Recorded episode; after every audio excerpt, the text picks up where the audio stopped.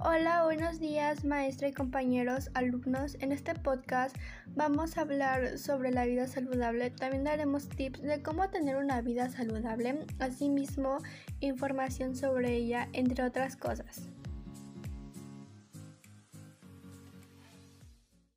Nuestro equipo está conformado por Alducin Quintos José Julián, Arroyo Zabaleta Jania, García Arroyo Oscar Sebastián, Analco Hernández Leslie Michel y por último su servidor Avilés Romero Ángel Guillermo.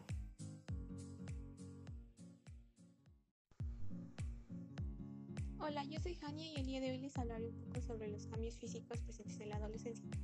Para comenzar, esta es una etapa que se da entre los 12 y 18 años de edad. Los cambios presentes en el cuerpo varían dependiendo del sexo, pero podemos resumir que se trata de una etapa de aceleración y desaceleración de crecimiento, desarrollo de órganos y sistemas, maduración sexual y de masa ósea, pero dentro de los cambios más característicos se encuentran el incremento de estatura o comúnmente conocido como estirón, el aparecimiento de acné y vello corporal, en las mujeres se dan los primeros periodos menstruales y en los hombres los llamados sueños húmedos. Todos estos cambios dependen de factores genéticos, ambientales y hormonales, por lo que solo se alcanzarán con plenitud si todos estos factores son óptimos. Claro, también estarán acompañados de una buena actividad física y una buena nutrición. Bueno, sin más, aquí les dejo algunos tips para un buen desarrollo físico. Tienes que mantenerte hidratado. Esto no solo mejorará tu salud, también mejorará tu concentración y energía. También duerme bien, de lo contrario tendrás un sistema inmunológico débil. Haz actividad física, puedes establecerte rutinas o simplemente salir a caminar. Visita al médico por lo menos una vez al año. Esto no te quitará mucho tiempo y se podrán detectar problemas a tiempo. Cuida lo que comes, pero no te mates de hambre. Todo con moderación. También lleva horarios y no te saltes comidas. Hola, ¿qué tal? Su servidor les explicará un poco sobre la salud mental. Bueno, a esta la podemos definir como un estado de bienestar en el cual el individuo es consciente de sus propias capacidades, se autovalora y comprende sus límites. Puede afrontar con mayor facilidad las problemáticas de la vida, trabaja de forma fructífera siendo capaz de contribuir a su comunidad. La gran parte de las personas con buena salud mental tienen la capacidad y posibilidad de interactuar de forma idónea en su ambiente social, familiar, emocional y físico. Es necesario cuidar nuestro cuerpo practicando hábitos saludables. De esta manera podremos tener un estilo de vida saludable. Poniendo esfuerzo y empeño se alcanza un potencial cerebral excelente. Para ello te puedo dar los siguientes tips. Realiza actividad física frecuentemente de 30 a 60 minutos diarios. Mantén una alimentación balanceada. No consumas sustancias nocivas para la salud.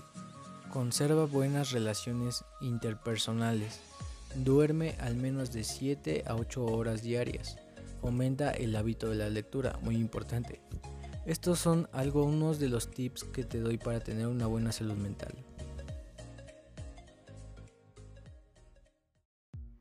Bueno, para esto vamos a ver qué es una vida saludable.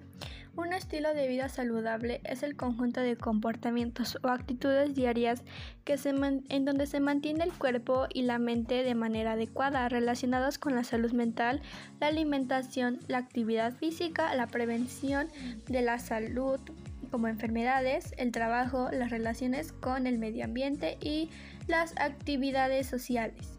Daremos unos tips sobre la vida saludable, los cuales son hacer ejercicio de forma regular y controlar el peso, no fumar, no tomar mucho alcohol y evitarlo por completo en caso de tener en caso de tener antecedentes de alcoholismo. Utilizar los medicamentos recetados por su proveedor, la atención médica según las instrucciones, consumir una dieta saludable y equilibrada, cuidar tus dientes.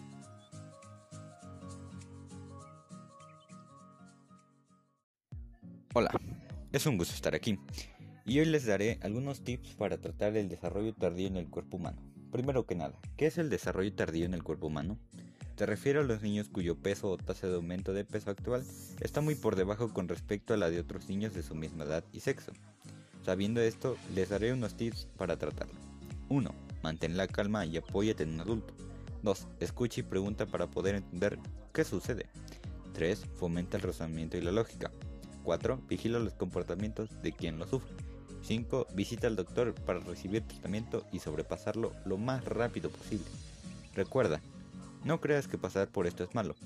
Esto es normal. Y siempre tómatelo con calma. Hola, ¿qué tal? Para empezar, la relación entre la mente y el cuerpo nos explica que nosotros como personas y seres vivos estamos integrados por nuestro cuerpo y que somos conscientes por medio de nuestra mente de nuestras afecciones, de nuestras emociones y de nuestras pasiones.